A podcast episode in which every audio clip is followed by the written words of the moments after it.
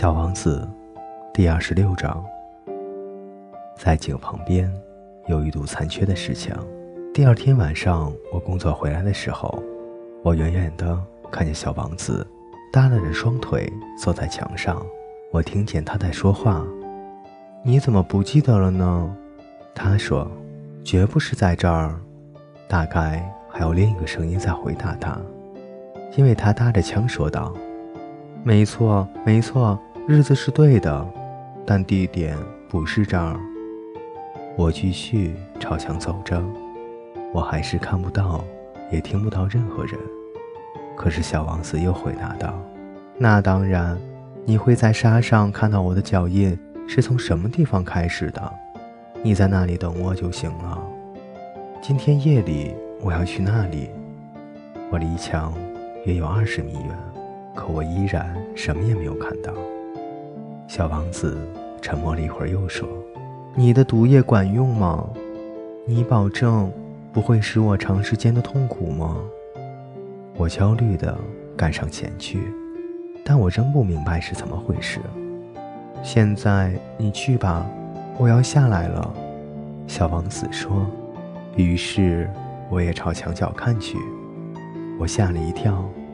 就在那里，一条黄蛇直着身子冲着小王子。这种黄蛇，半分钟就能结果你的性命。我一面赶紧掏口袋拔出手枪，一面跑过去。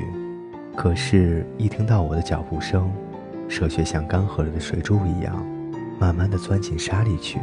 它不慌不忙地在石头的缝隙中钻动着，发出轻轻金属般的响声。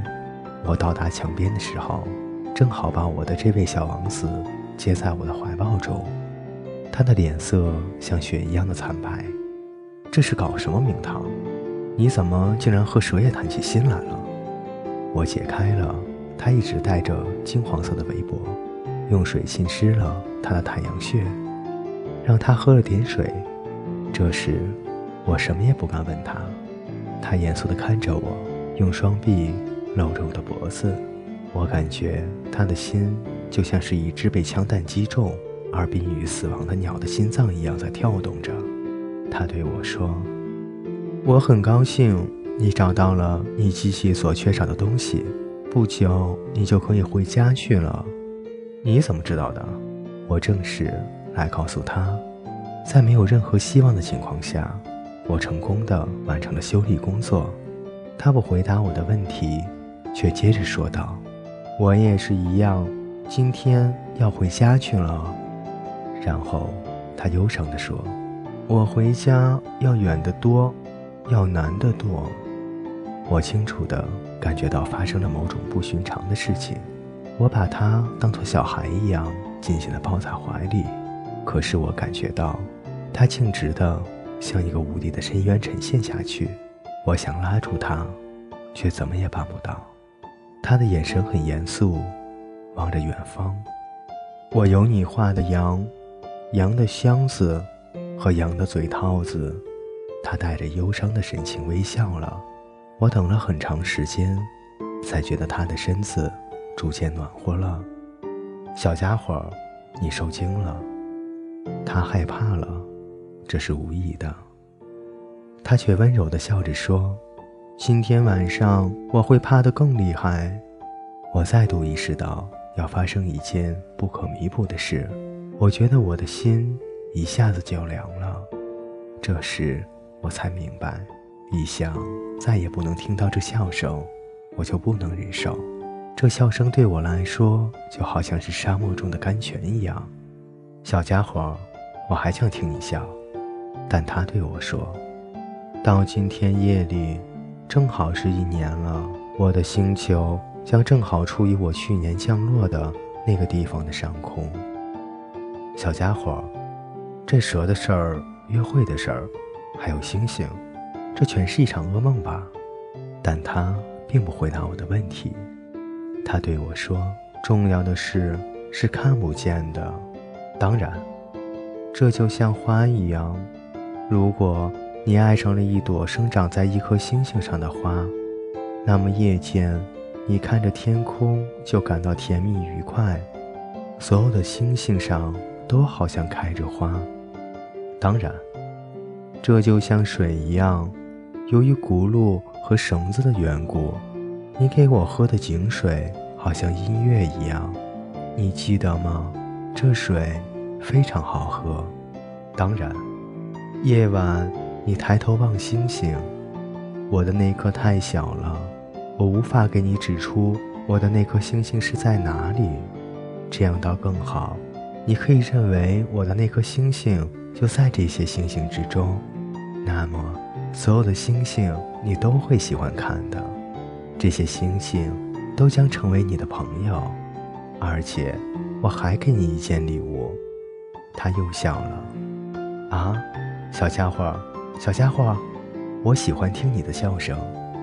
这正好是我给你的礼物，这就好像那水一样。你说的是什么？人们眼里的星星并不都是一样。对于旅人来说，星星是向导；对别的人来说，星星只是些小亮光；对另外一些学者来说，星星就是他们探讨的学问；对我所遇见的那个实业家来说，星星是金钱。但是。所有这些星星都不会说话，你呢？你的那些星星将是任何人都不曾拥有过的。你说的是什么？夜晚，当你望着天空的时候，既然我就住在其中一颗星星上，既然我在其中一颗星星上笑着，那么对你来说，就好像所有的星星都在笑。那么。你将看到的星星就是会笑的星星。这时，他又笑了。那么，在你得到安慰之后，人们总是会自我安慰的。你就会因为认识了我而感到高兴。你将永远是我的朋友。你就会想要同我一起笑。有时，你会为了快乐而不自觉地打开窗户。你的朋友们。会奇怪地看着你，笑着仰望天空。那时，你就可以对他们说：“是的，星星总是引我欢笑。”他们会以为你发疯了，我的恶作剧将使你难堪。这时，他又笑了。这就好像我没有给你星星，而是给了一大堆会笑出声来的小铃铛。他仍然笑着，随后。他变得严肃起来。今天夜里，你知道，不要来了，我离不开你。我将会像是很痛苦的样子，我有点像要死去似的，就是这么回事儿。你就别来看这些了，没有必要。我不离开你。可是他担心起来。我对你说这些，也是因为蛇的缘故。别让它咬了你，蛇是很坏的，它随意咬人。我不离开你。这时，它似乎有点放心了。对了，它咬第二口的时候就没有毒液了。这天夜里，我没有看到它的启程，它不声不响地跑了。当我终于赶上他的时候，他坚定的、快步的走着。他只是对我说道：“啊，你在这儿。”于是他拉着我的手，但是他仍然很担心。你不该这样的，你会难受的。我会像死去的样子，但这不会是真的。我默默无言。你明白，路很远，我不能带着这副身躯走，它太重了。我依然沉默不语，但是这就好像剥落的旧树皮一样，旧树皮没有什么可悲的。我依然沉默不语，但是我还是沉默不语。他有些泄气了，但是他又振作了起来。这将是蛮好的，你知道，我也一定会看星星的，所有的星星。都将是带有生了锈的轱辘的井，所有的星星都会给我倒水喝。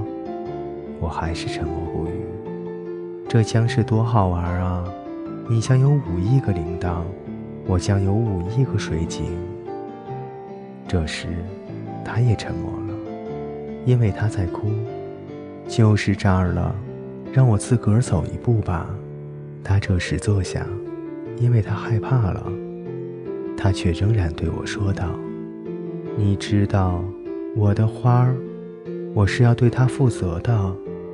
而它又是那么弱小，它又是那么天真，它只有四根微不足道的刺保护自己，抵御外敌。”我也坐下了，因为我再也站不住了。他说道：“就是这些，全都说了。”他犹豫了一下，然后站起来。他迈出了一步，而我却动弹不得。在他的脚踝附近，一道黄光一闪，刹那间，他一动也不动。他没有叫喊，他轻轻的，像一棵树一样。倒在地上，大概由于沙地的缘故，连一点响声都没有。小王子，第二十六章播讲完毕，欢迎你的继续收听。